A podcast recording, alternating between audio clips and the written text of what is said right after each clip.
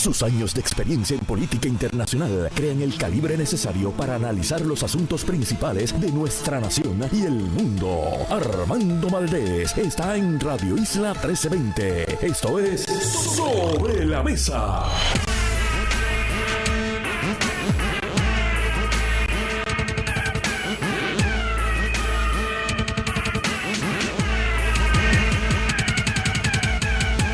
Buenos días Puerto Rico, soy Armando Valdés, usted escucha Sobre la Mesa por Radio Isla 1320. Hoy en Sobre la Mesa José Yello Ortiz Daliot y Víctor García San Inocencio son nuestros panelistas. Ana Irma Rivera, la senadora del Movimiento Victoria Ciudadana, también se sienta a la mesa. Y en el último segmento, la catedrática de la Universidad de Puerto Rico, Catherine Marsh, estará con nosotros a partir de las 9 y 40 de la mañana. Todo eso y por supuesto, como todos los días, de lunes a miércoles, se sienta a la mesa Mari Lu Guzmán y junto a ella, café en mano, todos. Analizamos todos los temas de hoy, 5 de diciembre del 2022. Son las 8 en punto de la mañana. Los asuntos del país tienen prioridad, por eso llegamos a poner las cartas sobre la mesa. Vamos a poner las cartas sobre la mesa. Hay varios temas que quiero discutir en la mañana de hoy. Voy a estar discutiendo más adelante en este primer segmento lo que está sucediendo en el municipio de Ponce y la reacción, si se le puede llamar así, del Partido Popular Democrático a unos señalamientos muy serios que se revelaron a través de varios medios el medio más grande que ha publicado noticias sobre este tema es el periódico El Nuevo Día, que con una serie de fuentes el día sábado publicó informes acerca de un alegado esquema corrupto al interior del municipio para repagarle un préstamo al alcalde de Ponce, recién estrenado, novato alcalde de Ponce, Luis Irizarri Pavón, que había, según se alega, asumido un préstamo a nivel personal para, en parte, costear los gastos de su campaña y también costear unos gastos personales. Y se alega que él le dio la libreta de préstamo a unos empleados del municipio de Ponce y les dijo, ustedes tienen que pagar esto. Y yo quiero hablar sobre eso porque me parece un señalamiento muy serio el que se le ha hecho. Se habla de diversidad de empleados municipales que fueron afectados por este esquema y que se han convertido en testigos para el Departamento de Justicia a nivel local. Y de nuevo, quiero reaccionar a esto que está pasando en el municipio de Ponce. Quiero hablar también sobre un caso que está llevando el gobierno de Puerto Rico contra la Junta de Supervisión Fiscal para reivindicar los derechos del gobierno propio del Estado Libre Asociado de Puerto Rico. Sí, el gobernador Pedro Pierluisi está recurriendo al Tribunal Supremo de los Estados Unidos para reclamar que la Junta de Supervisión Fiscal establezca normas para determinar cuándo una ley del gobierno de Puerto Rico es inconsistente con el plan fiscal. Por lo visto, el argumento del gobierno es que la Junta ha estado actuando de manera arbitraria, sin establecer unas normas específicas en cuanto a qué se supone, las normas que se supone apliquen en cuanto a una ley que se determina es inconsistente con el plan fiscal. Voy a estar hablando sobre eso también. Pero primero, quiero tocar un tema que ya en varias ocasiones he discutido con ustedes y se trata de esta medida para que los jubilados del gobierno, específicamente jubilados que renunciaron bajo un programa de incentivos, estos eran personas que estaban en el gobierno trabajando como empleados, presumo yo, regulares, y el gobierno quería salir de estos empleados porque quería reducir la nómina del gobierno. Y se entendía que en la medida en que uno incentive que estos empleados se retirasen temprano, una ventana de retiro temprano, que eso reduciría el costo de la nómina del gobierno de Puerto Rico. Así que se le pagó una cantidad adicional a estos empleados para que aceptaran un incentivo, para que aceptaran irse de la nómina pública antes del plazo que establece el sistema de retiro para que tengan derecho a el máximo de la pensión para la cual fueran elegibles. O sea, que estas personas se iban con un bonito para que el gobierno dejara de pagar el salario de ese empleado público. Ponle tú 30 mil, 40 mil dólares. ¿Qué sucede? El gobierno abrió estas ventanas durante los pasados cuatrienios y por lo visto al momento de abrirlas era una ventana indiscriminada. Por ahí se podía tirar cualquiera. Entonces, en Puerto Rico y en el gobierno de Puerto Rico siempre hemos tenido unas áreas en las cuales hay una dificultad en el reclutamiento de personal con el peritaje, la experiencia, la preparación para ofrecer ciertos tipos de servicios gubernamentales. Por ejemplo, sabemos que siempre hay escasez de maestros en inglés, ciencias y matemáticas. Por alguna razón, las universidades no preparan suficientes maestros en esas disciplinas académicas. Pues, por lo visto, estas ventanas de retiro temprano que abrió, el, que abrió el gobierno para abaratar costos, básicamente permitían que cualquiera, irrespectivo del servicio que ofreciera el gobierno, se tirara por esa ventana. Y por lo visto, pues se nos fueron personas que hacían falta y ahora el gobierno viene y va a corregir esta situación reclutando esas mismas personas para las cuales ya se les dio un incentivo para que se fueran del gobierno. Entonces ahora vamos a tener sobre nuestras espaldas, porque recuerden que lo que paga el gobierno lo pagamos los contribuyentes. Vamos a, tener sobre nuestras espaldas no solo el costo del incentivo que ya se le pagó a estos empleados para que se fueran del gobierno, sino también vamos a tener que costear el salario de ese empleado nuevamente, porque el gobierno, pues, como tantas cosas que no hace con planificación y con alguna lógica, pues tiene que reclutar personas porque ahora faltan empleados en el gobierno. Antes sobraban, había que salir de ellos, había que reducir la nómina pública, ahora faltan. Entonces, ¿por qué traigo el tema hoy? Bueno, porque se está planteando que en estos días se va a estar aprobando el reglamento, que ya hay un reglamento, presumo que ahora le tocará a ese reglamento entrar en vigor luego de los 30 días para comentarios públicos y luego de que se publique y se promulgue el reglamento conforme a las disposiciones de la ley de procedimiento administrativo uniforme, ¿verdad? Hay unas formalidades que tienen que suceder para que un reglamento entre en vigor, pero por lo visto, pues ya hay un reglamento para que entre en vigor formalmente esta ley que permite el regreso de estos empleados jubilados a la nómina pública. De paso, la ley es la ley 53 del año 2022. Esto es otra ley de, de esta legislatura, de paso, y de este gobernador. Entonces resulta que el reglamento, entre muchas cosas que haría, bueno, voy a citar aquí directamente el artículo, este es de Gloria Ruiz Cuilan, de hoy, está en el periódico del Nuevo Día, de hoy, lunes 5 de diciembre, dice, el reglamento además crearía un registro de jubilados y de los que se acogieron a un plan de retiro temprano. La normativa dispone incluso que estos últimos podrán regresar a trabajar como empleados a tiempo completo en el gobierno y no solo a tiempo parcial. O sea, la semana pasada les comentaba que en algunas escuelas estaban regresando personas a trabajar en el gobierno, pero que, por ejemplo, el nuevo día citaba el caso de una directora de escuela que regresaba de su retiro a dirigir una escuela pública, pero que iba a estar dirigiendo esa escuela solo por cuatro horas, porque según disponía el reglamento o la ley, no me queda claro cuál disposición, ella no podía regresar a trabajar a tiempo completo, tenía que regresar únicamente a tiempo parcial y eso era cuatro horas. Así que tan mal estamos en el gobierno que no se consigue un director de escuela o una directora de escuela que pueda estar a tiempo completo. Se tiene que ir a reclutar una persona retirada y esa persona retirada, por una disposición de ley, por lo visto no podía trabajar a tiempo completo, tenía que trabajar únicamente cuatro horas al día.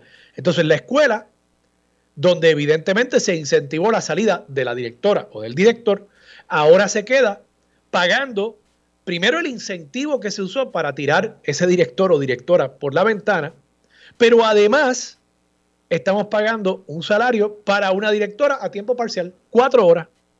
¿Qué sentido hace eso? ¿Puede una persona dirigir una escuela pública a tiempo parcial? Me parece que no. Incluso la directora lo decía, una directora un director de escuela tiene que estar ahí cuando abre la escuela y tiene que estar ahí cuando cierre la escuela para estar listo para el próximo día cuando va a reabrir. Es un ciclo, es una empresa como cualquier otro. Así que así estamos y traigo este tema de nuevo porque entonces ahora ya estamos hablando de que la necesidad es tal en el gobierno que no solamente van a ser empleados a tiempo parcial, sino vamos a volver a reclutar retirados para trabajar a tiempo completo. Y tengo que insistir, esto me lleva a dos conclusiones. Primero, que seguimos estando ante un gobierno de Puerto Rico que simple y sencillamente hace las cosas sin ningún tipo de pensamiento crítico. Aquí no hay, por lo visto, vamos, hay asesores, pero no hay personas que asesoren.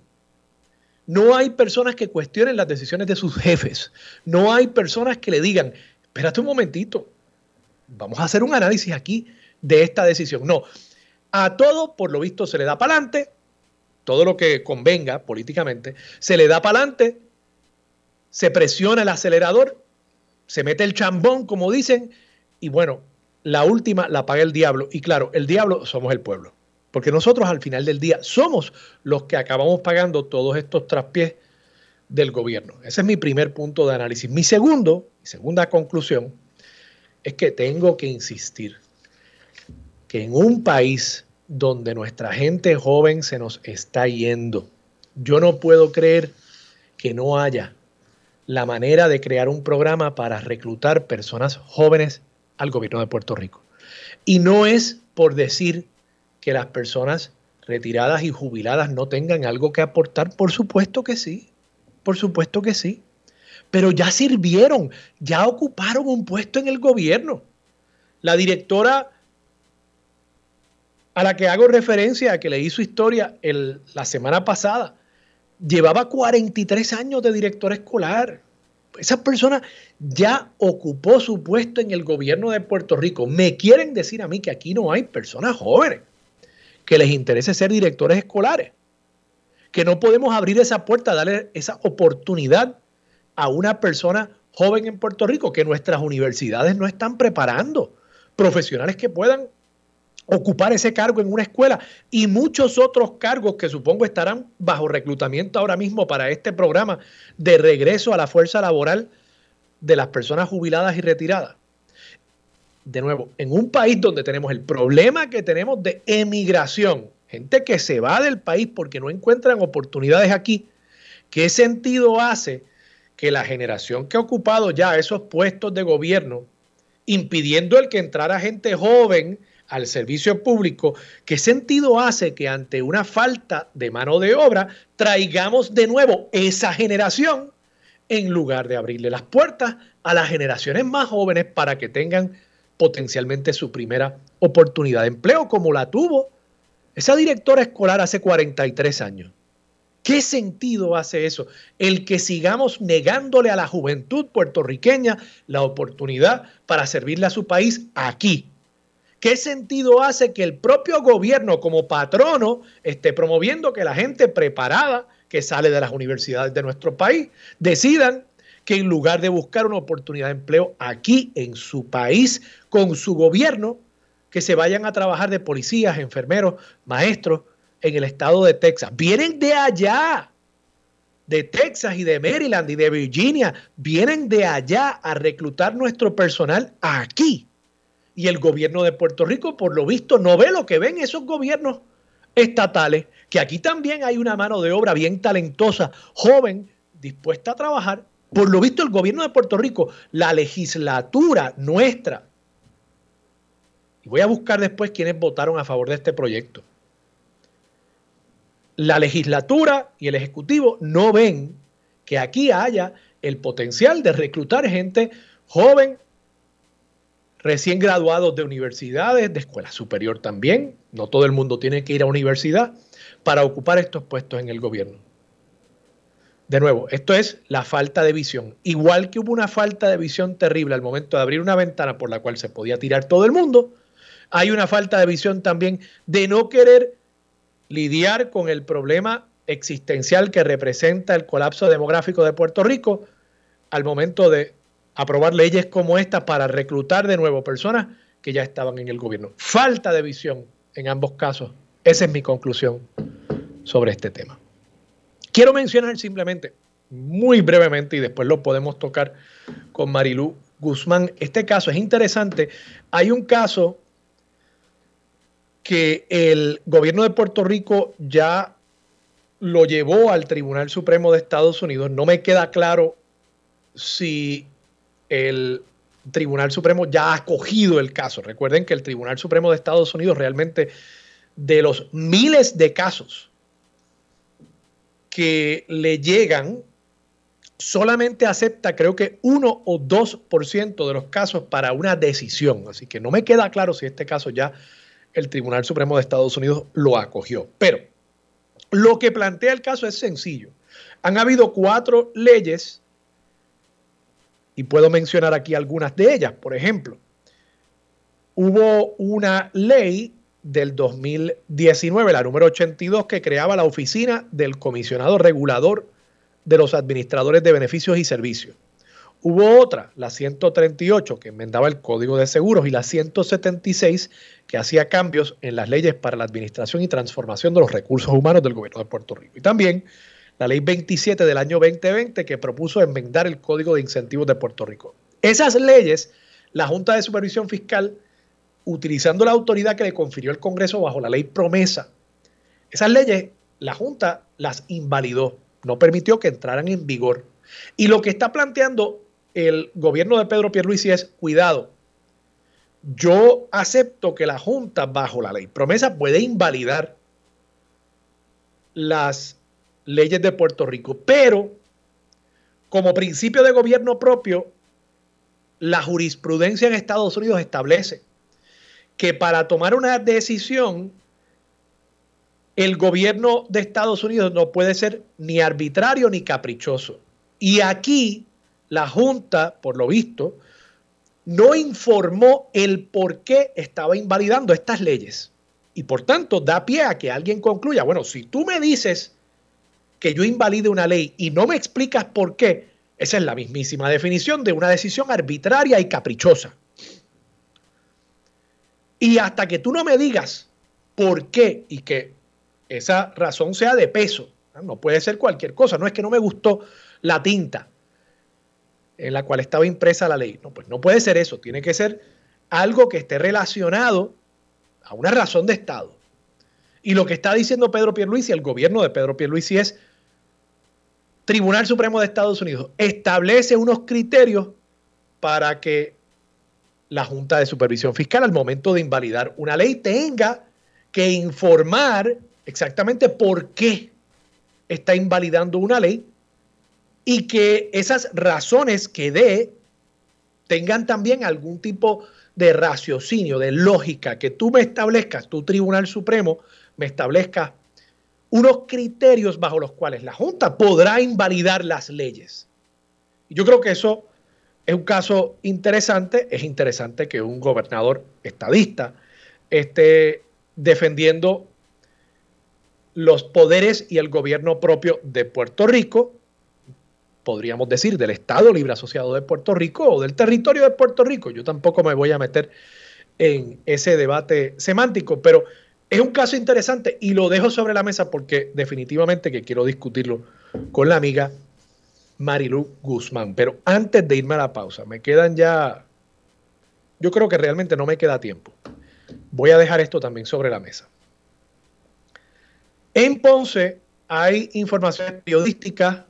Yo estoy haciendo referencia de nuevo al artículo de Génesis Ibarra Vázquez, o debo decir, sí, bueno, de Génesis Ibarra Vázquez es el artículo de ayer domingo, pero también hay un artículo del sábado que es de Sandra Torres Guzmán. Siempre me gusta reconocer el trabajo periodístico de las personas que nos permiten hacer a los analistas este trabajo. Sandra Torres Guzmán, el sábado 3 de diciembre, en el periódico El Nuevo Día, página 6, publica una nota bajo pesquisa al alcalde de Ponce. Lo que se reporta aquí es que hay varias fuentes del periódico y tengo que hacer esta aclaración. El hecho de que sean fuentes no quiere decir que esta información no se le debe dar credibilidad. Los periodistas usan fuentes y protegen sus fuentes y periodistas que trabajan para entidades periodísticas y también periodistas independientes con un alto sentido de responsabilidad, con eh, la aplicación de unos criterios éticos de su profesión, uno debe darle credibilidad al trabajo del periodista. Ese es el trabajo, esa es la relación que hay entre lector y periodista. Así que el hecho de que esa fuente no se quiera identificar no quiere decir que el periodista no se aseguró de que la fuente fuese quien dice que es. Mira, es un empleado del municipio, muy cercano al alcalde, etc. Esos detalles el periodista los tiene, pero protege a la fuente para poder tener acceso a la información. Pues a través de una fuente no identificada por el periódico, pero conocidas por el periódico y por la periodista, tenemos información de que el alcalde de Ponce tomó un préstamo de 50 mil dólares, 27 mil de esos 50 mil dólares los utilizó para su campaña, el resto por lo visto se alega los usó para gastos personales. A mí no necesariamente me sorprende que una persona haga eso cuando una persona está corriendo para un puesto político. Es muy probable que al dedicarse a tiempo completo a eso tenga que poner a un lado su profesión. Y el doctor Irizarry Pavón era médico, es médico. Así que no es de extrañar que una persona que se mete en esto tenga que tomar un préstamo personal. ¿Cuáles son los problemas que apunta la nota? Bueno, primero, que el alcalde no reportó el que había tomado ese préstamo para costear sus gastos de campaña. No se lo reportó al Contralor Electoral. Y eso de por sí es problemático, pero probablemente conllevaría una multa. Lo más problemático es que se señala que el alcalde le dio la libreta de pago del préstamo a empleados municipales y les dijo que ellos tenían que pagar eso porque eso había costeado su campaña política. Un poco presumo que lo que está diciendo es si no hubiese yo hecho eso, ustedes no estarían aquí, así que me pagan el préstamo.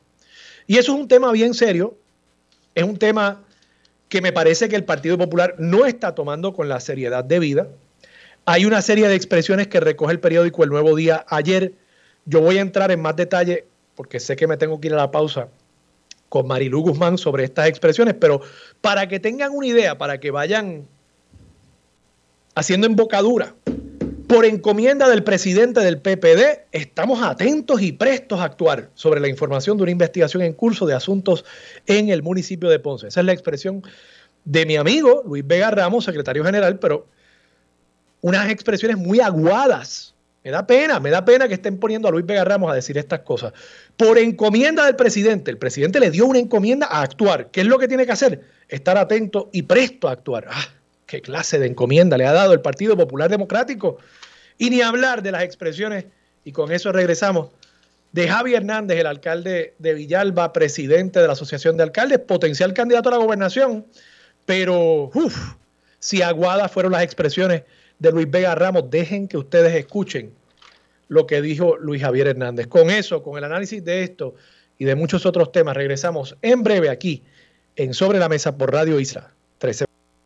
Los asuntos de toda una nación están sobre la mesa. Seguimos con el análisis y discusión en Radio Isla 1320. Armando Valdés, esto es Sobre la Mesa.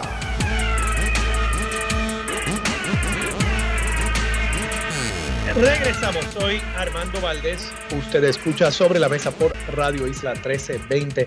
Marilú Guzmán está en medio de una situación en el estacionamiento. Yo sé que ella está a, punto de entrar al estudio, me escribió. Así que aprovecho y utilizo el tiempo para ir adelantándoles algunas otras expresiones que han hecho líderes del Partido Popular Democrático sobre esta situación en Ponce.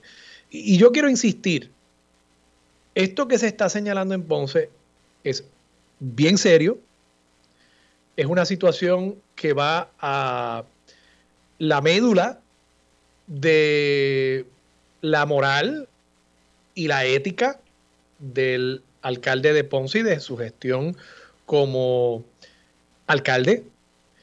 Y en ese sentido yo creo que no se puede atender ligeramente por parte del Partido Popular Democrático, por, por ninguna institución política, ni ninguna instancia del gobierno de Puerto Rico.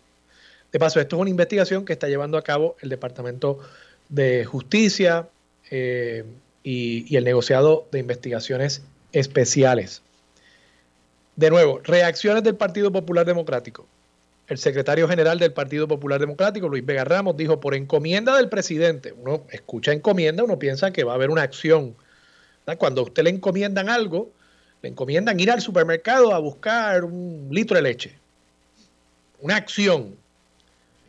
Por encomienda del presidente del PPD, estamos atentos y prestos a actuar sobre la información de una investigación en curso de asuntos en el municipio de Ponce. Es una expresión francamente blandengue. Blandengue. Y me parece que el Partido Popular Democrático continúa sin darse cuenta del riesgo existencial que enfrenta como colectividad. Que el Partido Popular Democrático, en la medida en que no se espabile y comience a intentar hacer una distinción entre el Partido Popular Democrático y el Partido Nuevo Progresista y otras colectividades, pues yo creo que va a quedar relegado, derrotado en el año 2024 en las elecciones, porque la gente va a escoger entre dos alternativas y si lo que ellos ven es que el Partido Popular Democrático se parece demasiado al Partido Nuevo Progresista que no luchan contra la corrupción en nuestro país, ese mal que nos cuesta tanto a los ciudadanos que costeamos el aparato público en el país, pues si no hay diferencia, posiblemente se vayan con otro partido, si es que quieren establecer una diferencia con el PNP, o si no les importa, pues se van con el PNP. Y por eso digo, hay un riesgo existencial. Marilu Guzmán se sienta a la mesa. Marilu, buenos días, ¿cómo estás? Buenos días, Armando. Saludos a todas las personas que nos están escuchando. Marilu, estoy haciendo aquí un poquito de exégesis de estas expresiones crípticas que hace el Partido Popular Democrático sobre la situación en el municipio de Ponce y le decía a nuestros amigos Radio Escucha que esta expresión a mí me parece blandengue, la del secretario general del Partido Popular Democrático. Por encomienda del presidente del PPD estamos atentos y prestos a actuar sobre la información de una investigación en curso de asuntos en el municipio de Ponce. Pero si peor fue, o si mala fue la expresión de Luis Vega Ramos, peor fue la de Luis Javier Hernández, el alcalde de Villalba y presidente de la Asociación de Alcaldes. Y dice aquí que Luis Javier Hernández detalló que conversó con Irizarry Pavón en la mañana de ayer. Este artículo es del domingo, así que habló con él el sábado. Dice, cita directa, quería saber su posición. Él está tranquilo. Obviamente sabe que hay una investigación del Departamento de Justicia en curso. Yo, yo no sé tú, Marilu, pero ciertamente lo más que me preocupaba a mí era que el alcalde de Ponce estuviera tranquilo. Así que ya yo me siento tranquilo, ¿verdad? Con que Luis Javier Hernández me haya confirmado que el alcalde está tranquilo. Ok, cool. Continúo con la cita de Luis Javier Hernández. De parte del Departamento de Justicia espero que sea una investigación imparcial, no con índole político partidista, porque en las pasadas semanas hemos visto muchas decisiones que dan mucho de qué hablar. En lo que respecta a Irizarry Pavón, le recomendé que hiciera expresiones cuanto antes para de alguna forma tranquilizar a su pueblo. Ahí, ahí por lo visto se preocupó por la tranquilidad también de la gente de Ponce. Dice más, sí te puedo decir que no se puede generalizar lo que está ocurriendo en el país. En el caso de Ponce lo que hay es una investigación. Obviamente eso no quita que desde la asociación siempre proponemos que las cosas se hagan bien y siempre defiendo a los alcaldes que hacen las cosas bien. Mi postura siempre ha sido que los buenos somos muchos más. Bueno, yo le recordaría al alcalde de Villalba Marilú, que y él está tratando de hacer una distinción entre lo que pasó en esos ocho, nueve municipios donde ya ha habido una convicción o una acusación, y este caso donde, según él, pues lo que hay es una mera investigación. Y yo le, le aclararía al alcalde, ¿verdad? Que en todos esos otros municipios lo que había al principio era una investigación. O sea, en Trujillo Alto, por ejemplo, estuvimos meses oyendo de la investigación y la investigación y la investigación eventualmente vinieron y arrestaron al alcalde. Y no sé si ya él se declaró culpable. Esa parte, la verdad que ahí le he perdido el tracto a ese pillo, José Luis Cruz Cruz de Trujillo Alto. Eh, pero eh, estas expresiones, y el alcalde dice que él, él defiende a los alcaldes que hacen las cosas bien. Bueno, yo creo que él defiende a todos los alcaldes. Y estas expresiones me suenan más a una defensa del alcalde de Ponce. Y yo creo que políticamente esto es un sinsentido. O sea, más allá de que me parece que hay una información bien seria, lo que reporta el, el periódico El Nuevo Día es que hay 20 empleados involucrados. Eso quiere decir que deben haber muchísimos testigos. O sea, esto no es algo que uno puede inventarse y coordinar un cuento similar entre 20 personas. Eh, eh, esto es bien serio.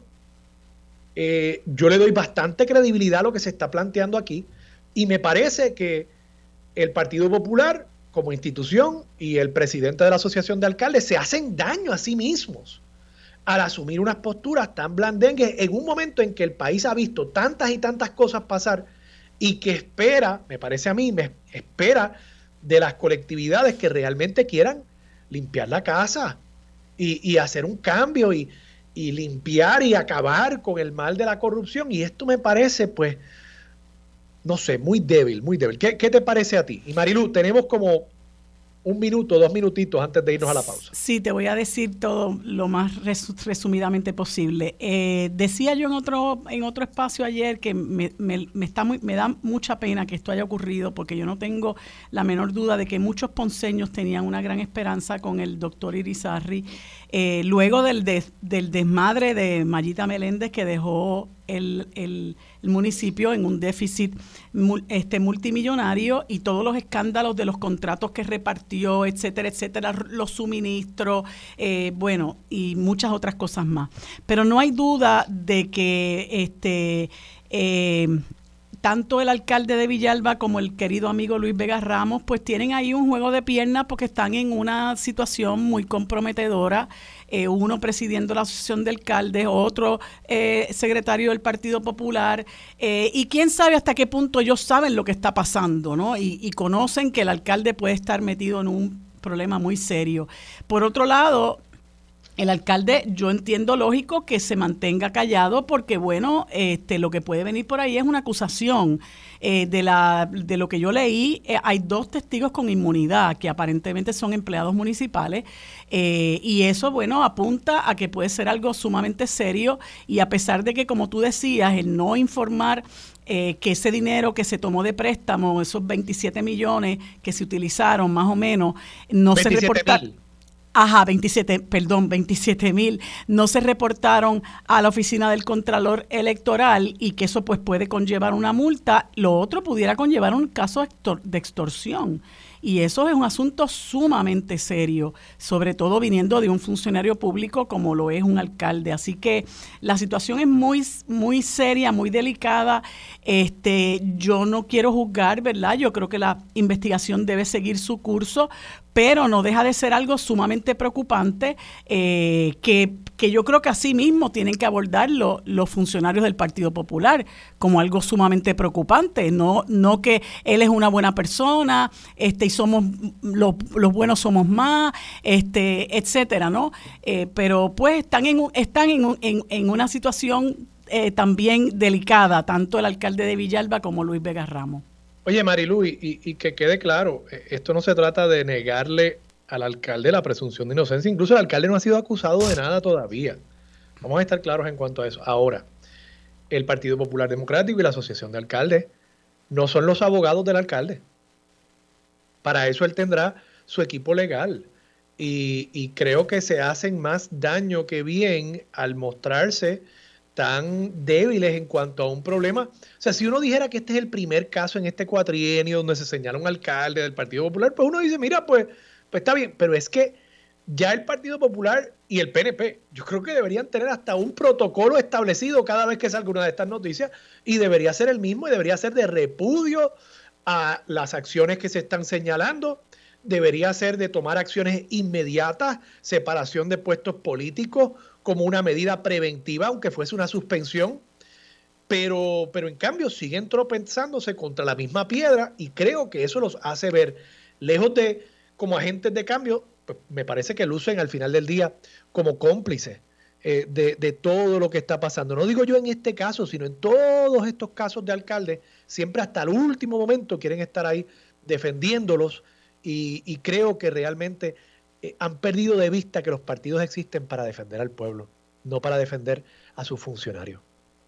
Marilu, vamos a la pausa, regresamos con más de Sobre la Mesa por Radio Isla 1320. Los asuntos de toda una nación están sobre la mesa. Seguimos con el análisis y discusión en Radio Isla 1320. Armando Valdés, esto es Sobre la Mesa. Armando Valdés. Usted escucha sobre la mesa por Radio Isla 1320, beneficiario de Medicare. Te pregunto, ¿ya escogiste tu plan Medicare Advantage? con Real de Triple S Advantage si estás extra querido, mientras en otras aseguradoras te quitan beneficios de audífonos, espejuelos y OTC. Real, una sola cubierta te ofrece muchos beneficios que están contigo en todo momento.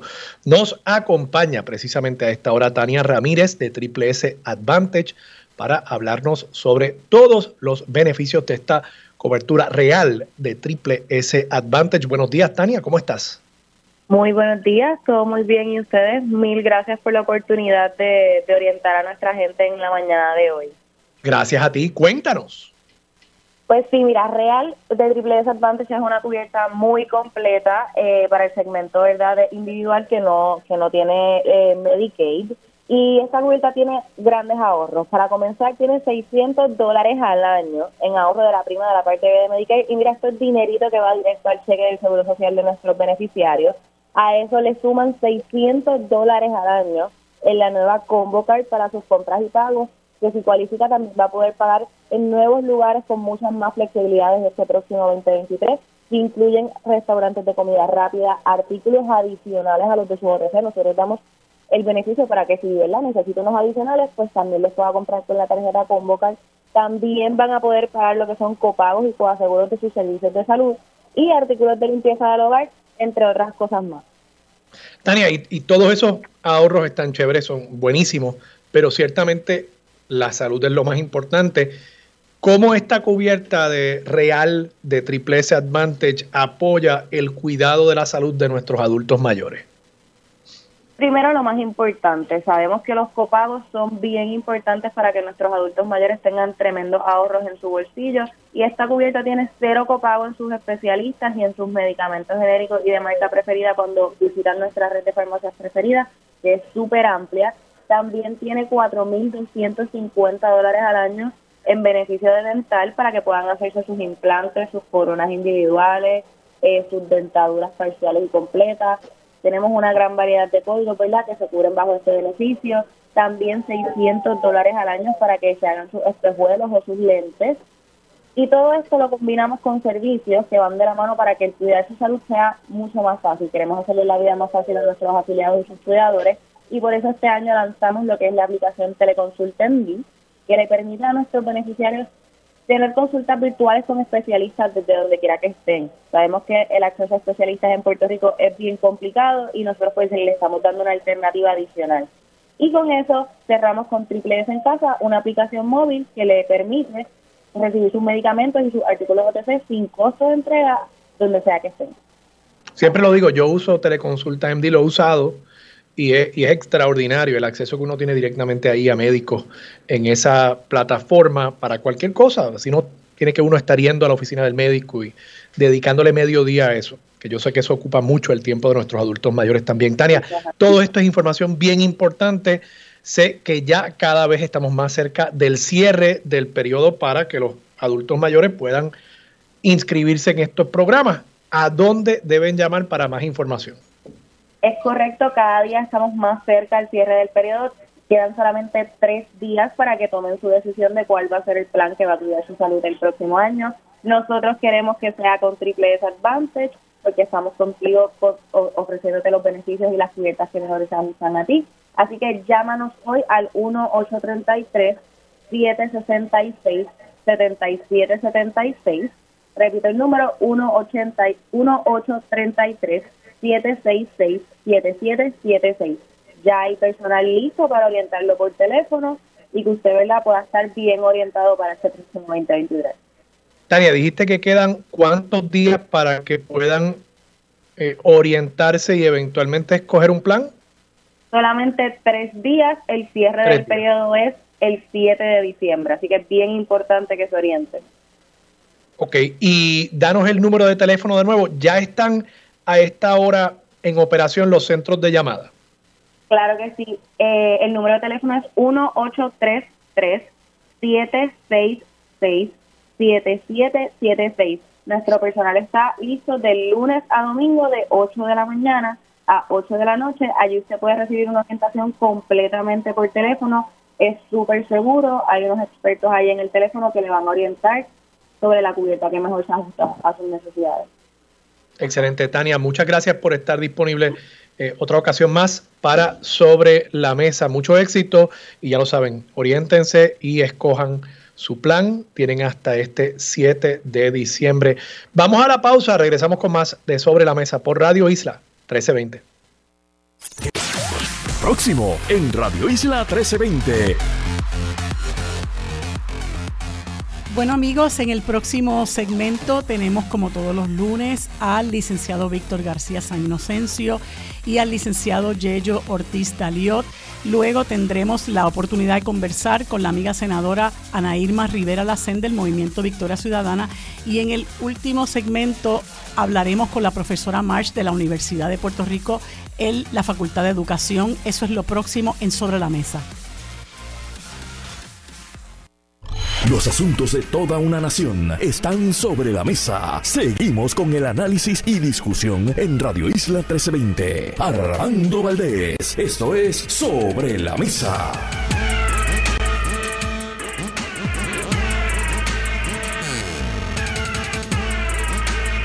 Bueno amigos, como les dije hace unos minutos, en este segmento y como todos los lunes, conversamos con el licenciado Víctor García San Inocencio y el licenciado José Ortiz Daliot, quienes fueron uno representante a la Cámara por el Partido Independentista Puertorriqueño y el otro ex senador del Partido Popular Democrático, a quienes les doy los buenos días y las gracias por estar conmigo en este segmento como todos los lunes. Buenos días, ¿cómo están? Buenos días, Marilu. Saludos, saludos, a todos y a todas las audiencia. Bueno, pues quería conversar con ustedes. Me quedé un poquito corta de tiempo con Armando porque íbamos a empezar a discutir este tema, pero eh, bueno, ustedes saben que porque se dio a la luz pública que hay un pleito que eh, yo también tengo la misma duda que expresó Armando, si es un, un, eh, un, recurso que ya acogió el Tribunal Supremo de los Estados Unidos o si es que simplemente se han dado a la luz los alegatos, a la luz pública, los, los alegatos que ha sometido el gobierno de Puerto Rico. Pero eh, el gobierno de Puerto Rico está cuestionando una determinación de parte del eh, la Junta de Control Fiscal que ha sido avalada por el Tribunal del Primer Circuito de Boston, en el cual pues se permite que eh, la Junta de Control Fiscal eh, imponga un detente a la puesta en vigor de legislación aprobada por la Asamblea Legislativa de Puerto Rico. Y hay aproximadamente unos cuatro unos cuatro proyectos unas cuatro leyes, ¿no? Eh, por ejemplo, la ley 82 del 2019 que regula a los manejadores de servicios de farmacia, conocidos como PMB, eh, un mecanismo ahí de intermediarios que trae a las farmacias de la comunidad, sobre todo de cabeza, la ley 138 del 2017 que limita la capacidad de los planes médicos para excluir a los proveedores de salud de sus redes preferidas de servicio, la ley 176 de 2019 que aumentó las licencias de enfermedad y vacaciones para los empleados públicos y la 47 del 2020 que amplió la elegibilidad para el crédito contributivo de profesionales de la salud. Y bueno, como ustedes saben, eh, la Junta de Control Fiscal se ha dado la tarea de impedir que se ponga en vigor una serie de leyes eh, en Puerto Rico eh, otra de, las de las que está también en remojo es la reforma laboral y siempre aluden al hecho de que eso va en contra del plan fiscal, pero la Junta nunca explica por qué, o, o más bien muy pocas veces explica, ¿verdad? En el ejercicio de, de, poder imperial que tienen, las razones por las cuales toman esa decisión ni en qué medida realmente eso eh, eh, afecta o entorpece la puesta en vigor del plan fiscal. Y eh, se, se, comenta, ¿verdad?, que el gobierno de, de Pedro Pierluisi pues comparece a, al Tribunal Supremo de Puerto Rico y hace una serie de alegaciones tales como que Además de, de, de, argumentos que yo entiendo que son válidos en el sentido de que la Junta no tiene aquí ningunos parámetros, ¿verdad?, para tomar ese tipo de decisión, pero, pero bueno, este, que, que, que esperaban? Eh, plantea, ¿verdad?, que eso eh, eh, va en contra del gobierno propio de Puerto Rico, de la autonomía que tiene el, gobierno de, del país, el autogobierno territorial, representa una incursión sin precedente en el autogobierno de Puerto Rico y el autogobierno eh, territorial. Y entonces, bueno, eh, gente de su partido, entiéndase hasta el expresidente del Senado, Rivera Chats, pues le han dado hasta dentro del pelo por entender que en alguna medida está defendiendo el ELA, ¿no? Y que pues básicamente lo que estamos viendo es lo que, lo que hay, ¿no? La, la colonia al desnudo.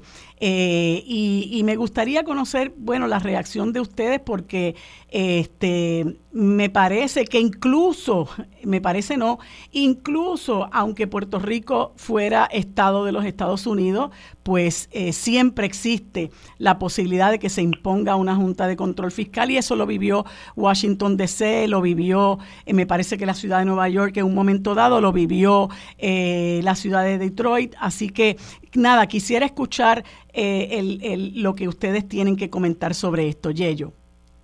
Qué, qué ironía, ¿verdad, María de Lourdes?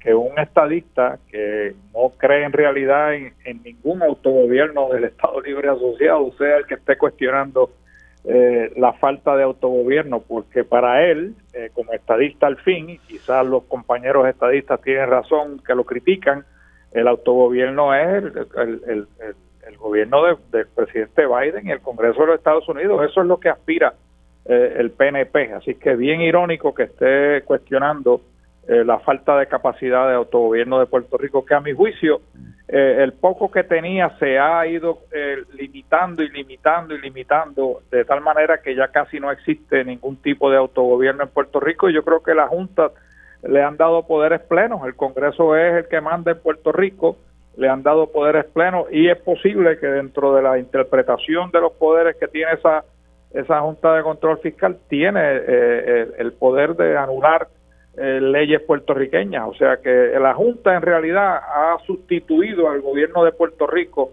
eh, y le veo le veo muy poca probabilidad a Pierluisi a que pueda sustentar y lograr eh, con éxito eh, lo que está proponiendo ante el Supremo Federal. Víctor. Varias cosas. Primero, contexto. Eh, aquí aplica aquella frase que dice que la mamá de un, de un califa le dijo a su hijo que cuando perdió su reino, lloran como niños lo que no supieron defender como eh, y, vamos a explicar qué pasa aquí. Lo que la Junta hace es una masacre y todos sabemos que está mal. Pero el problema es que el gobierno de Puerto Rico fue absolutamente negligente o profundamente hipócrita a la hora de aprobar esas leyes y no ir a defenderlas como tuvo oportunidad de hacerlo en la última ronda incluso, incluso en la última ronda en el Tribunal Apelativo Federal, eh, al punto que trataron de sostener la validez de esas leyes con un documento de una página.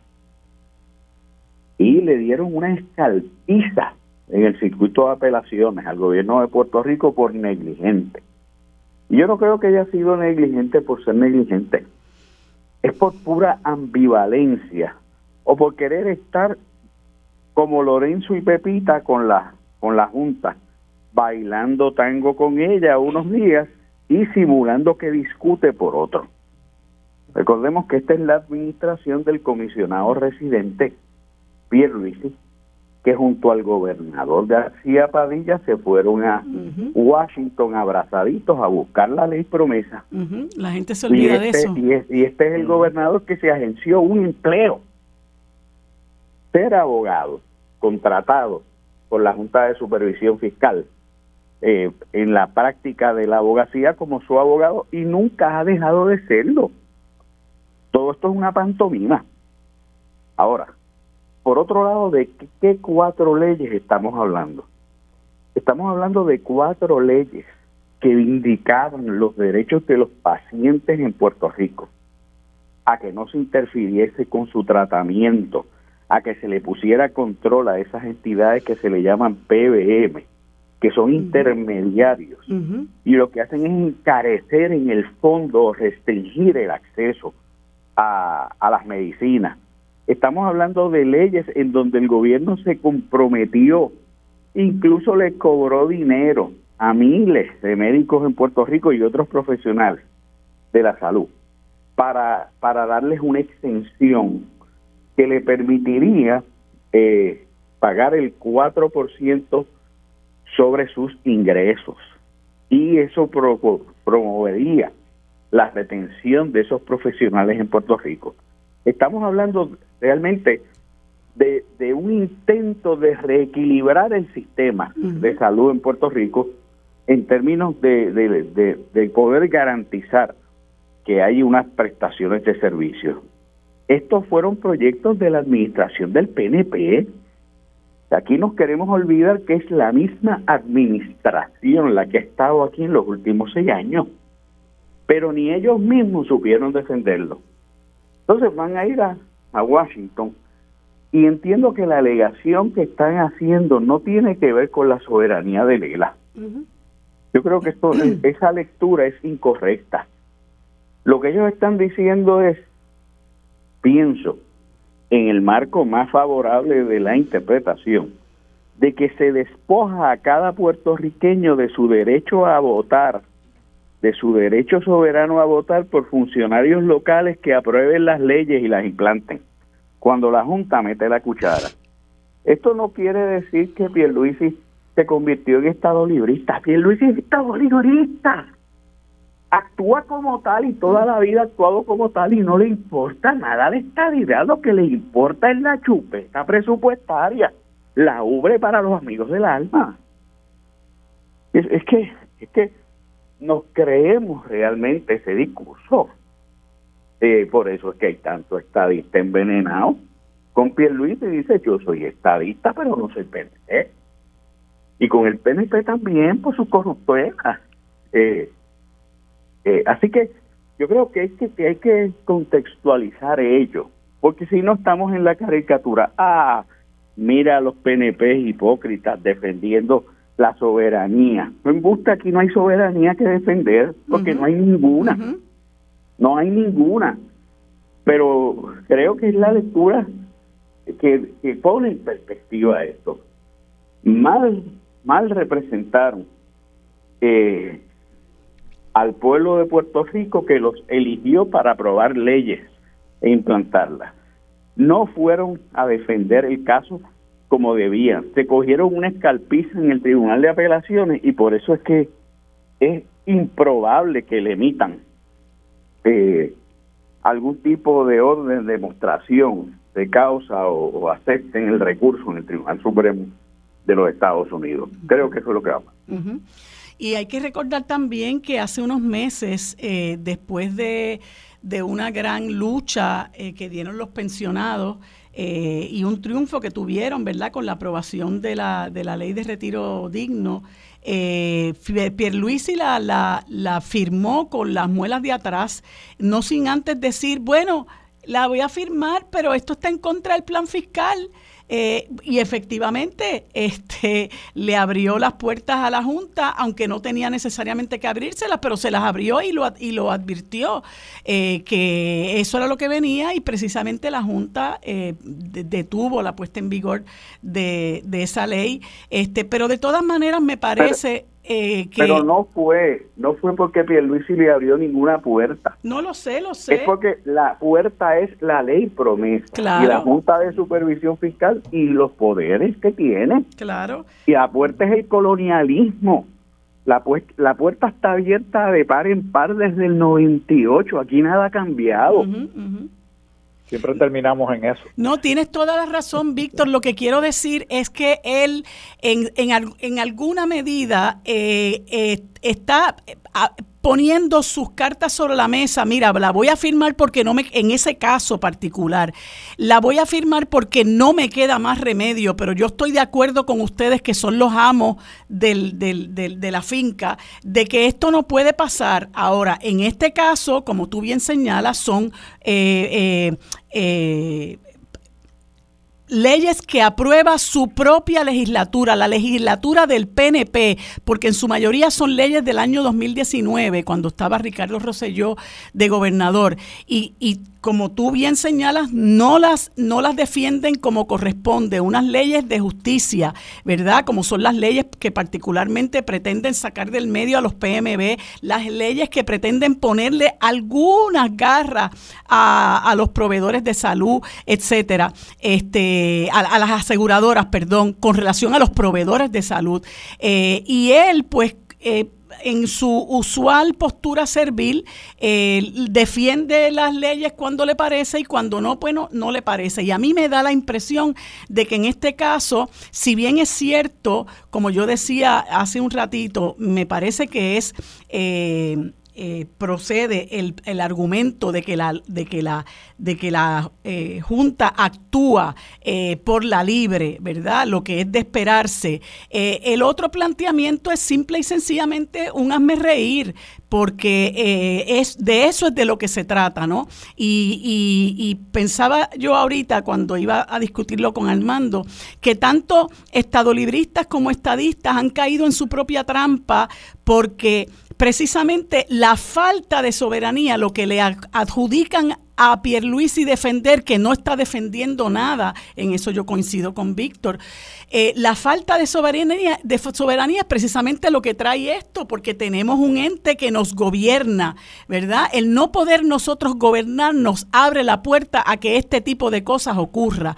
Pero bueno, hay quienes se prestan para eso, hay a quienes no les importa eso, hay a quienes les complace eso porque es parte del diseño que tienen establecido en el país, Yello. Es, es que no, tampoco les importa, eh, María de o sea, eh, si, si, si en realidad eh, Pierluisi tuviese algún interés en el autogobierno de Puerto Rico, pues no es en realidad el Tribunal Supremo que debería de estar apelando estos, estas cuatro leyes, es al Congreso de los Estados Unidos porque el poder sobre Puerto Rico no reside necesariamente en el Tribunal Supremo, que lo que hace es interpretar obviamente las leyes. Es en el Congreso de los Estados Unidos. Muy bien lo dijo Biden, independientemente de su compromiso en la campaña política, cuando llega a Casa Blanca y dice, no, no, no voy a bregar con el estatus porque eso, eh, eso es asunto del Congreso, es allí que tiene que ir, pero no debe de ir solo, que ese es el problema que ha tenido el PNP, eh, van solo, debe de ir en unión a todos los demás partidos e grupos con interés en este asunto para atender el asunto responsablemente y finalmente encaminar un proceso de descolonización de Puerto Rico que como dijo Víctor, el verdadero problema, y tú lo dijiste también, es la falta de poderes políticos que vienen con la soberanía, la cual obviamente no tenemos en Puerto Rico. Víctor, eh, ¿quieres decir algo sobre este tema antes de pasar a otro? Víctor aprovechemos y pasemos al otro tema. Okay. Que como siempre me toca segundo, el tiempo nos mata. Mira, nada, pues te voy a dar la primera oportunidad para hablar sobre esto, eh, porque como ustedes saben, pues el 30 de noviembre se aprobó la extensión del contrato suplementario de Luma y ha habido muchísimas discusiones sobre esto, ¿verdad? Este, unas discusiones, bueno, que, que, que se han ido algunas por la cuestión eh, leguleya y yo eh, pues le comentaba a Armando también la pasada semana que eh, pues por fin habíamos escuchado algo de parte de los de los representantes y esto lo digo entre comillas del interés público, porque aquí eh, Luma lleva 18, 18 meses este, y no, no habíamos escuchado que los representantes del interés público dijeran absolutamente nada después de lo que para muchos de nosotros y muchas de nosotras ha resultado ser un desastre en la operación del sistema de transmisión y distribución.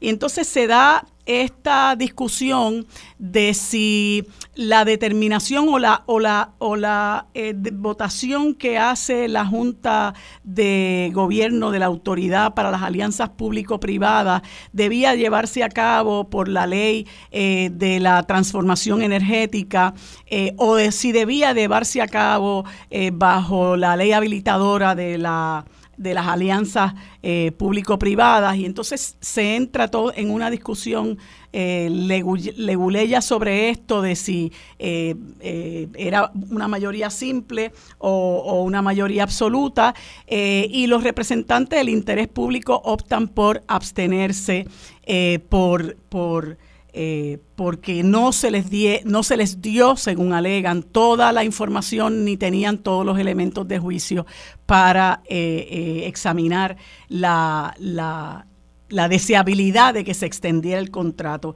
Y entonces, este, bueno, me parece que, que ¿verdad? Que todo esto eh, eh, pues ha sido una nueva tomadura de pelo al país, porque cuando todo esto se da, ya la Junta de Control Fiscal había aprobado la extensión del contrato, luego viene como una, un ejercicio de poder pro forma las, las elección o la votación, perdón, en la Junta de Gobierno de la Autoridad de Energía Eléctrica, donde el único voto en contra eh, ha sido el del verdadero representante del interés público, Tomás Torres Placa, este, y lo, y lo, lo que a mi juicio le pone la tapa al pomo, que es lo que también quisiera que ustedes me comentaran, es que eh, cuando se le pregunta a Fermín Fontanes, que yo no me canso de decir que es el agente de, bienes raíces del gobierno de Pierluisi, este, cuando se pregunta eh, a base de que ellos tomaron la decisión de que em, ese contrato debía eh, extenderse utilizando como parámetro la ley 29 de 2009, pues él dice, no, porque es que tenemos una opinión legal y se niega a divulgar cuál es la opinión legal, eh, aduciendo que eso es este eh, confidencial a base de la relación abogado-cliente, pero lo curioso es que ni siquiera los representantes del interés público conocen cuál es la opinión. Entonces uno dice, bueno, tan y tan y tan confidencial es que, que ni siquiera los representantes del interés público tienen conocimiento de, esa opinión. Eh, y quisiera, ¿verdad? Un poco, empezando por Víctor, para que no se me vaya a quejar, este, eh, su reacción a todo esto que a mí me parece que ha sido un circo, eh, que ha sido un montaje de parte de la administración Pierluisi y que sin duda nos deja impuestas una, una la operación de, un, de una compañía que indudablemente eh, está saqueando las arcas del país y que ha demostrado que no tiene la capacidad para manejar el sistema de distribución y transmisión de, energía eléctrica. Varias cosas. En primer lugar, todo esto es una pantomima y una payasada jurídica. Eh, y otra vez se evade el problema de fondo. Hay dos problemas de fondo aquí.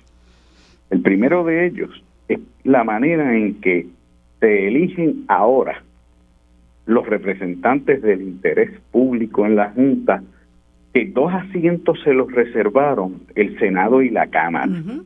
cada uno designa a alguien. Por lo tanto, es la prolongación y continuación del duelo político partidista por el control de la Autoridad de Energía Eléctrica. Y eso es terrible. Es terrible porque el sistema de antes no era el mejor, pero los consumidores votábamos, votábamos para elegir los representantes del interés público. Ese es uno de los primeros problemas, ¿verdad? Amén. De que en todo este lío, en todo este esquema para privatizar a Puerto Rico, para Puerto Rico Inc. a la venta, Puerto Rico Realty, el partido y el PNP se han hartado haciendo lo que le da la gana. Eh, mira esa ley de las APP. En esa ley de las APP es la misma historieta. Eh, es poder plenario para hacer lo que le da la gana, la intransparencia como norma, como casi mandamiento, como puerta a la impunidad.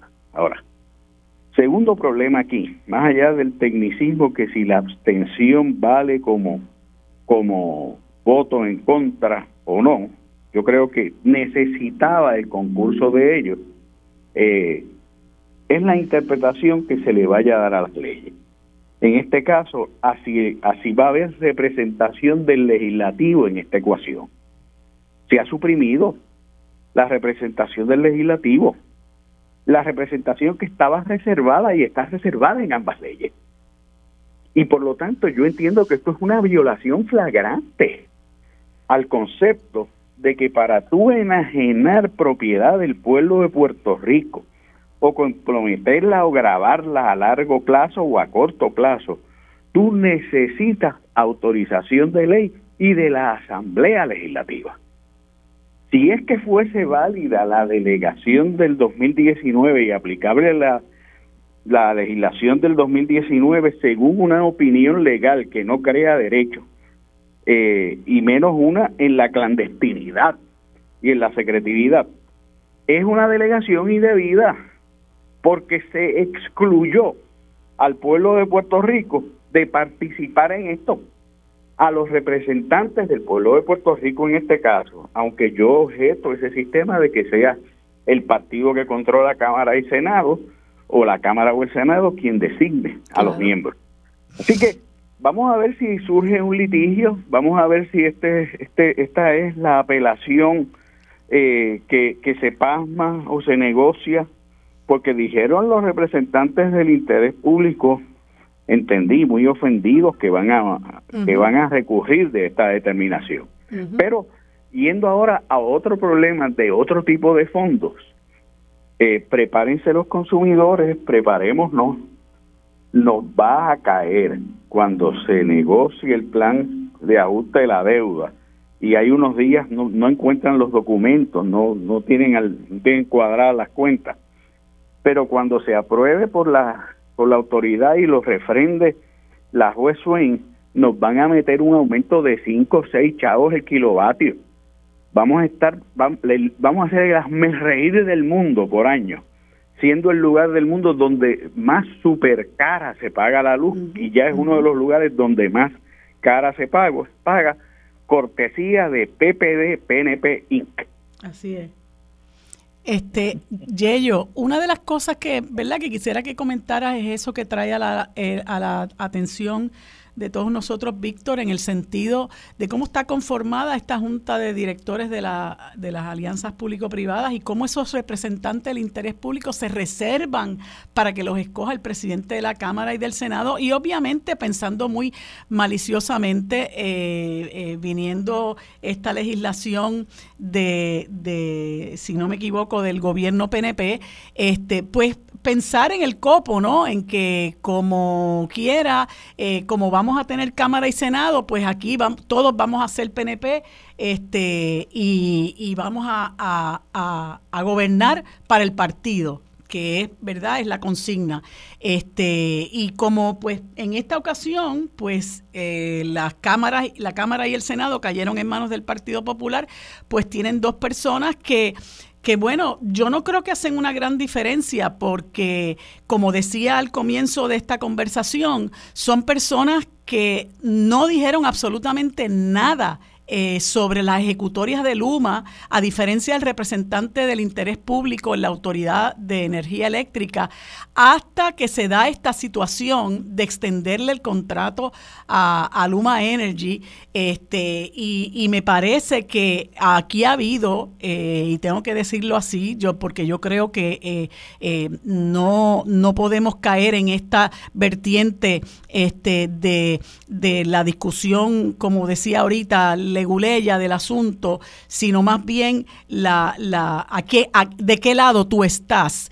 Eh, me parece que que no, no, no han hecho grandísima diferencia y que, y que han entrado hasta cierto punto en un grado de complicidad.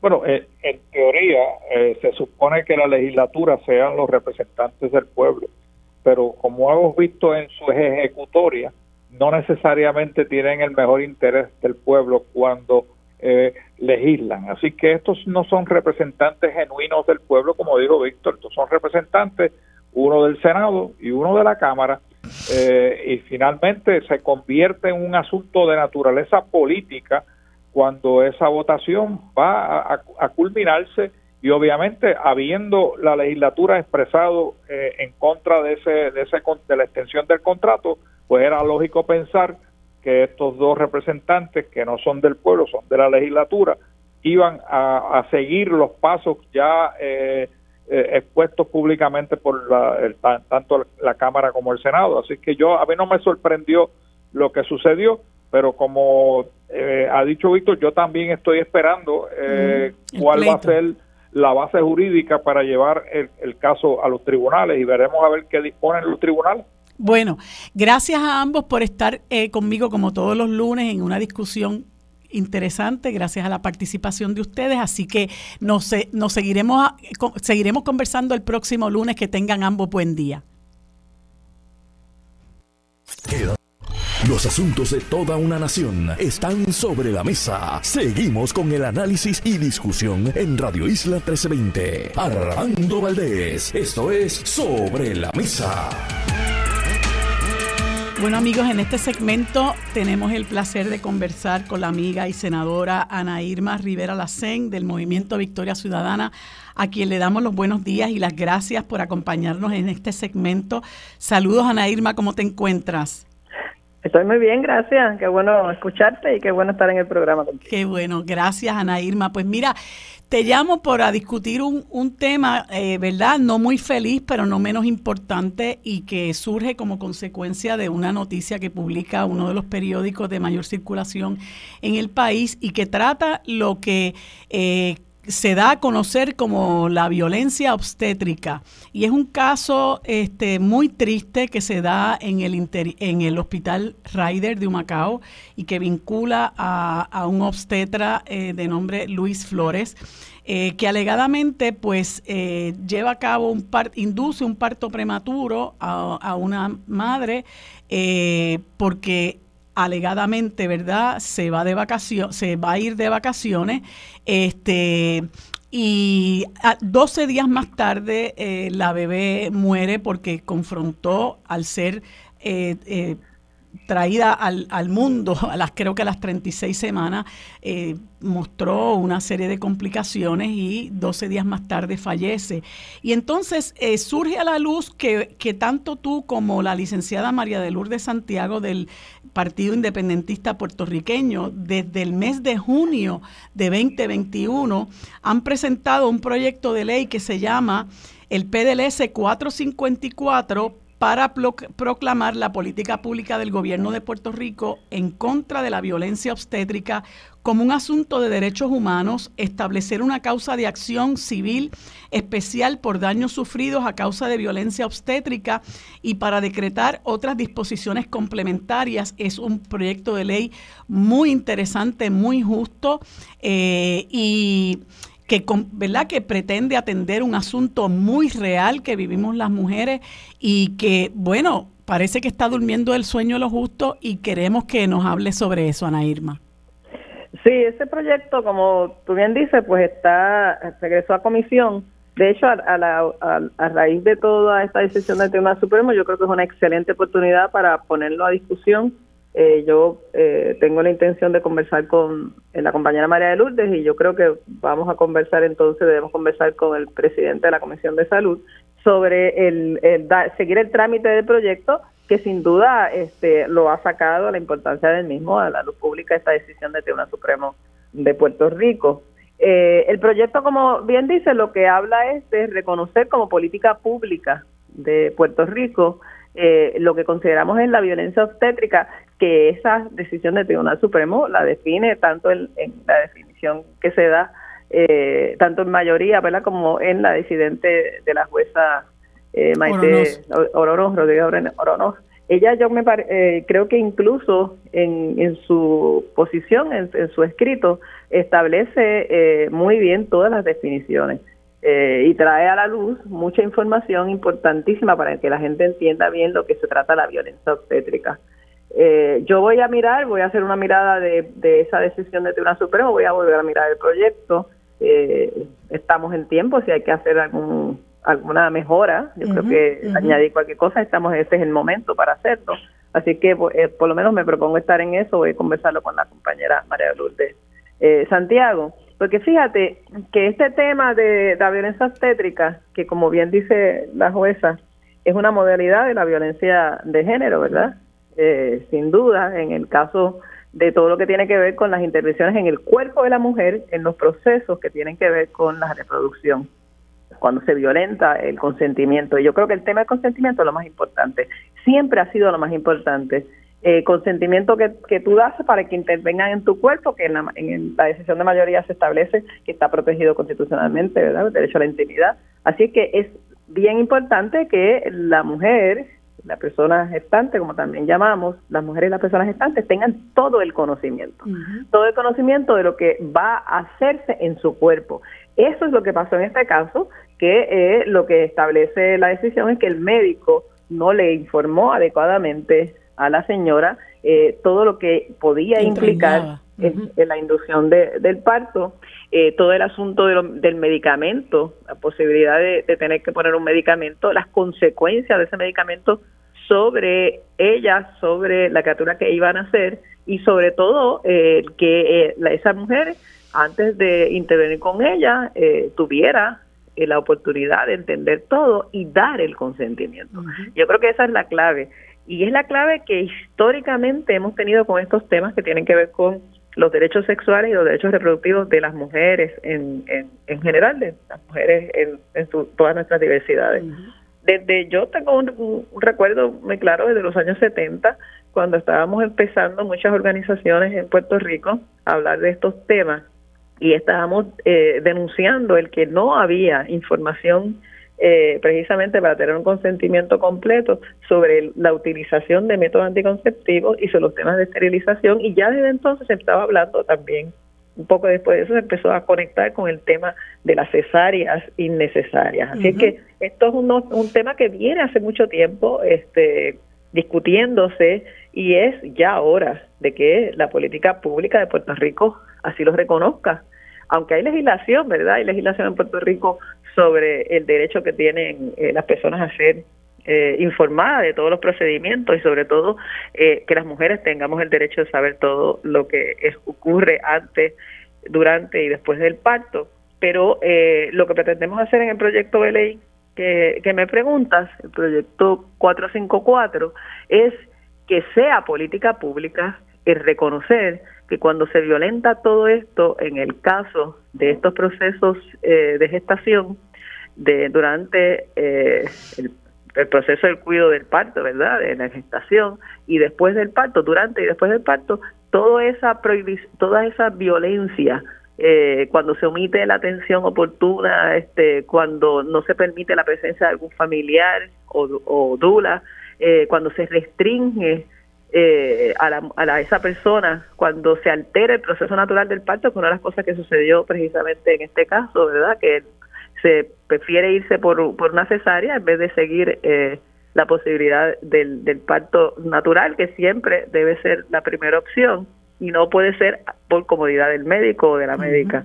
Eh, cuando se de alguna manera se intimida o se coacciona a esa persona, eh, cuando se pone en riesgo la vida de la persona o de ese bebé que vaya a nacer en, en la situación del mismo parto, ¿verdad? Cuando la intervención, como ocurrió aquí, que todavía estaba prematura la criatura, y induce el parto, eh, y tiene que llegar a una cesárea, y pues una vez nace, la criatura pues no, no, no duró mucho tiempo. Pues todo un proceso espantoso de violencia eh, muy fuerte y que por eso se le llama violencia obstétrica. Es una violencia que sufrimos particularmente las mujeres. Fíjate, Ana Irma, que una de las cosas interesantes, por ejemplo, cuando se empieza a discutir la cuestión de la eh, de la proliferación de la cesárea, eh, inicialmente lo veíamos como un asunto eh, de consentimiento informado y un asunto de salud, pero ahora esto se está enmarcando dentro de lo que es la violencia de género. Yo creo que es importantísimo crear conciencia de eso y la discusión del tema en, en, en ese sentido. Sí, claro. precisamente, yo creo que unas cosas llevan a las otras. Yo creo que estos últimos meses hemos estado discutiendo muy, muy grandemente sobre todo este asunto de los cuerpos de las mujeres, porque todo el proceso se da desde el cuerpo de las mujeres, eh, de las personas gestantes, y por eso es que es una violencia de género, porque es el cuerpo que, que gesta, eh, y en este caso pues somos las mujeres eh, las, las, que gestamos, las personas gestantes, eh, y por eso es que se convierte entonces en un asunto de género, y particularmente entonces la violencia obstétrica, que es la que se refiere a todo esto que estamos hablando, pues es un asunto de género. A mí me parece que, que todas estas discusiones que hemos tenido en los últimos meses, que tienen que ver con los derechos sexuales o derechos reproductivos de las mujeres, sobre el embarazo, cuándo interrumpir un embarazo, cuándo, eh, cuáles son las condiciones que las mujeres tenemos derecho a tener en los procesos de embarazo, eh, durante y después, en posparto inclusive, todo eso está enmarcado en esta discusión. Y pues yo vuelvo y te digo, y yo creo que lo más importante que trae el Tribunal Supremo es que el, el consentimiento informado no es meramente decirte que que mira, fírmame aquí porque te, te voy a hacer una cesárea. No, explica el por qué es importante y por qué es que estás recomendando la cesárea, que no puede ser por tu comodidad. Correcto. Eh, ¿Verdad? Que tiene que ser porque por la razón médica que te recomienda que se te haga una cesárea. La razón por la cual no eh, entiende ese, ese, etcétera, que el, no debe haber un parto vaginal, este, la razón debe ser documentada, ¿verdad? Debe ser explicada adecuadamente. Eh, igualmente, pues entonces si va a ser una cesárea, la razón, eh, el procedimiento y el procedimiento incluye los medicamentos que se pueden utilizar y en el caso de los medicamentos, cuáles son las posibles consecuencias de cada uno de esos medicamentos, que también fue uno de los temas en esta decisión. Pues nos gustaría que, que, que, ¿verdad? Según discurra eh, la discusión del, del, del proyecto, nos deje saber para, para poder compartirlo porque me parece un asunto sumamente importante eh, para las mujeres, eh, para las personas gestantes eh, y para las mujeres, ¿verdad? Y, las personas que, que, tienen interés en este tema. Ya algunas no somos gestantes, pero nos interesa muchísimo conocer este tema y ayudar a difundir información correcta. Nairma, te agradezco muchísimo tu, tu participación. se nos acabó el tiempo. amigos, en unos segundos continuamos con Sobre la Mesa. Los asuntos de toda una nación están sobre la mesa. Seguimos con el análisis y discusión en Radio Isla 1320. Armando Valdés, esto es Sobre la Mesa.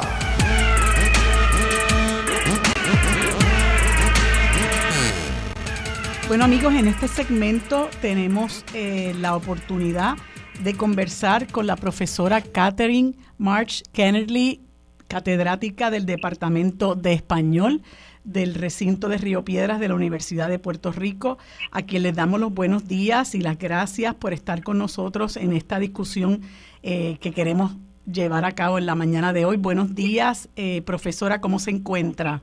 Buenos días, buenos días, licenciada. Muchas gracias por la oportunidad.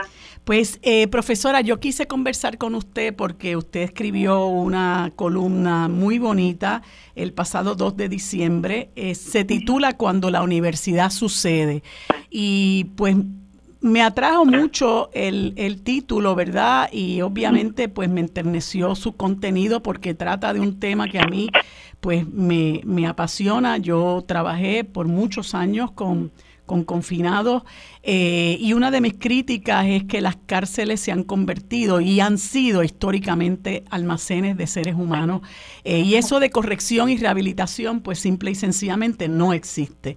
El esfuerzo que se hace para eh, que, que haya estudios de universitarios en, en, en, las cárceles, pues es más que loable, es un esfuerzo eh, hermoso que inició el padre eh, Picó eh, se, me, se, me se me pasó su primer nombre. Fernando Picó. Fernando Picó. Este, y que han seguido profesores, ¿verdad? Como usted, Edna Benítez, etcétera, con una serie de personas que le acompañan, un esfuerzo que es maravilloso.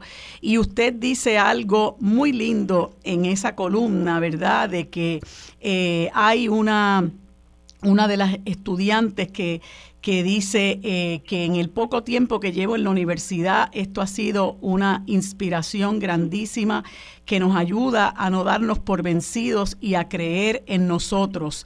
Y que eh, Ana Lidia Vega en un momento dado, eh, en, en una lección inaugural que ofreció, decía que el producto más fino y más elaborado de la universidad es un ser humano que sepa pensar críticamente por sí mismo y que pueda sentir solidariamente por los demás.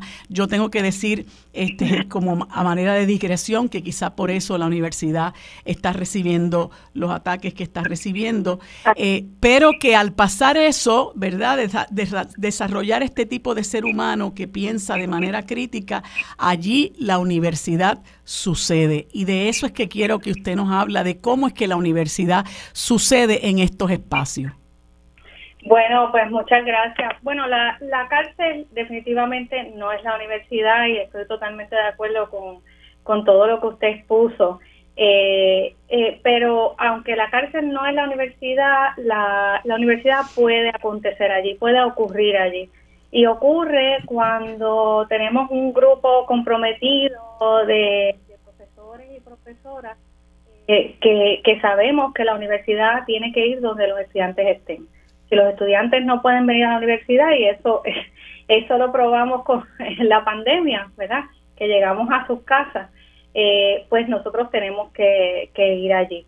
Eh, eh, la cita que leyó de, de, de la de cómo la universidad sucede y que es una inspiración grandísima es de, de una estudiante de la Universidad de Puerto Rico, recinto de Calle, que estuvo en la conferencia de la única de nuestras estudiantes que se graduó el, el verano pasado como la primera clase de estudiantes privados de libertad, eh, ocho mujeres, digo cuatro mujeres, disculpa, y, y ocho, ocho hombres que se graduaron en junio del año pasado. Eh, y ella es la única que está en libertad, su nombre es Lisa Cruz Rosario y ha dado ya dos conferencias, una aquí en su alma mater en Río Piedras y otra en Calle y, y, eh, las conferencias estuvieron muy concurridas y recibieron eh, bueno eh, las mejores críticas de los estudiantes y ahí también la universidad sucedió. Volviendo al programa de la cárcel pues nos quedan de ese proyecto piloto que comenzó la doctora Erna Benítez Laborde discípula de Pico y la doctora Wanda Ramos Rosado, nos quedan entonces eh, eh, siete mujeres por graduarse y dos hombres. Eh, eso es un proyecto piloto que, es un acuerdo colaborativo con el Departamento de Rehabilitación y Corrección y termina en el 2024, que es lo que más nos preocupa, porque ahora mismo el programa en realidad está cerrado. Estamos, estamos ayudando a, a las estudiantes que todavía quedan por graduarse a que trabajen sus tesinas, es requisito de bachillerato de estudios generales, y entonces eh, puedan culminar.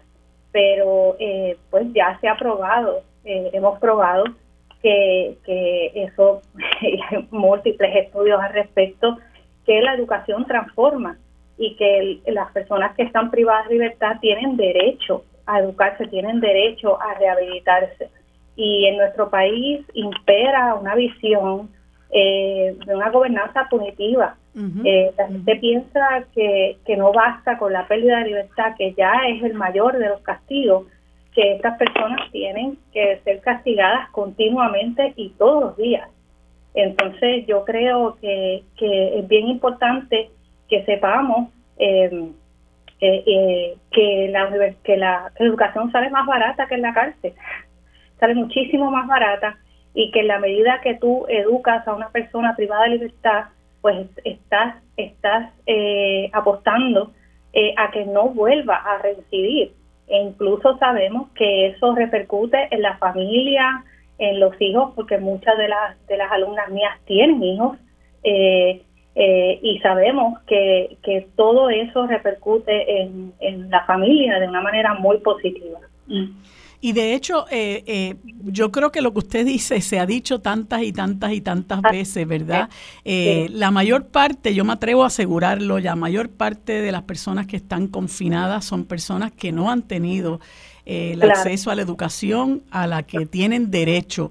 Eh, y también hay otra serie de problemas, ¿verdad? Venir de un entorno de total privación, pero incluso esa privación cultural, ese acceso a la educación, es una característica en estos casos. Y es triste, ¿verdad? Porque lo que usted dice de además de estar privados de libertad, ser sometido a lo que nosotros los abogados eh, llamamos las penas no legisladas, ¿verdad? Las malas condiciones de vida al interior de la cárcel que incluyen, ¿verdad? La ausencia de la rehabilitación a pesar de que hay un mandato constitucional de que el confinamiento eh, lleve a esa rehabilitación, este, pues, pues cuando venimos a ver muchas cosas se convierten en letra muerta porque también nuestra constitución habla de que tenemos que proteger nuestros recursos naturales y que los, los mismos están para el uso y disfrute del pueblo y ya vemos las luchas que se dan por hacer ese mandato una realidad. Este, entonces, lo que quiero saber es qué, qué vislumbra usted. Eh, eh, ¿Hay esperanza, verdad, de que esto continúe? Bueno, eh, yo, yo creo que para que la universidad siga sucediendo en la cárcel, yo creo que ya es hora, y de hecho en el, en el 2013 escribía la colega Benítez Laborde, le pedía al presidente de la universidad que extendiera el, programa universitario en la cárcel eh, porque todos los recintos tienen una cárcel cerca. Entonces yo creo que con eh, el, la decisión del gobierno federal, eh, porque cabe recordar que en los años 90, liderados por, por, por, el senador conservador Jesse Helms, se elimina el uso de la beca Pell y ahí pues entonces las personas encarceladas en Estados Unidos dejaron de recibir esos servicios.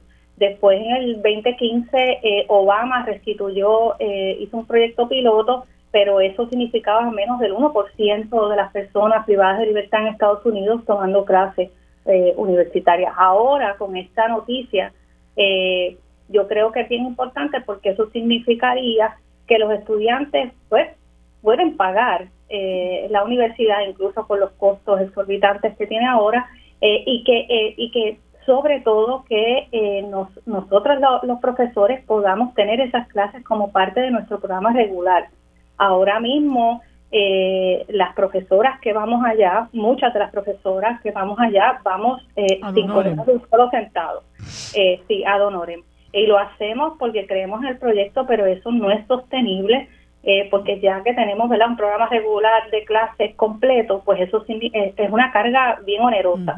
Eh, entonces, y, y, tiene que, yo creo que, la universidad tiene todo para, para poder hacerlo, incluso podría contratar más profesores que nos hacen falta en realidad, como dice en inglés, es un win-win situation. Claro. Bueno, eh, profesora, se nos acaba el tiempo. Le agradezco infinitamente este tema. Lo tenemos que seguir discutiendo, pero no hay duda de que hace falta voluntad. Ustedes tienen toda la voluntad del mundo y yo lo la felicito y los felicito. Hace falta voluntad del otro lado de la ecuación. Así que eh, espero próximamente que podamos conversar a ver qué ha seguido ocurriendo. Pero de nuevo, muchas gracias por ese esfuerzo tan maravilloso. Amigos, hemos terminado por hoy el programa sobre la mesa. Nos vemos y nos escuchamos mañana. Gracias por sintonizar.